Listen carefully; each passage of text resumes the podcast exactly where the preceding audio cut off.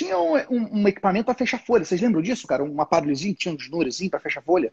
Você lembra como era o cálculo de folha? Cara, agora o próprio contribuinte pode fechar folha quando ele é um empregador doméstico.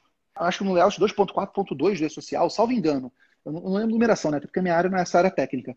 O microempreendedor individual também podia usar o E-Social para fechar folha do seu funcionário.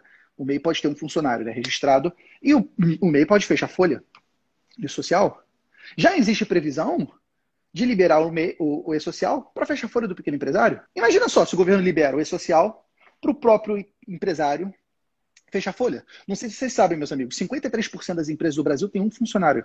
Imagina só se esse, se esse empresário tivesse lá na empresa dele, fez o cadastro uma vez, cadastrou funcionário e tal, botou a informação toda, inclusive com a social, como a base unificada, ele pode importar do outro empregador, botou o CPF do cara, puxou tudo, ele cadastra lá que eu quero que todo dia 5, salário base do cara é tanto, tanto, eu coloco lá hora extra se tiver, a maioria de caras não paga hora extra, é só salário base mesmo, e fecha a folha sozinho. Isso que eu tô falando não é um absurdo de mundos. Isso é totalmente prático, execuível. Inclusive, existe previsão do social ser liberado para as empresas de pequeno porte. Ah, mas tem gente que é grande, o cara é orista, o cara tem hora extra diferenciada, o cara tem decisão judicial, o cara tem. Aí outra história, aí são empresas de mau porte, mas para o pequeno empreendedor, muitos do processo estão sendo é, automatizados. E quando a gente pensa também na parte da tecnologia, os processos estão sendo robotizados.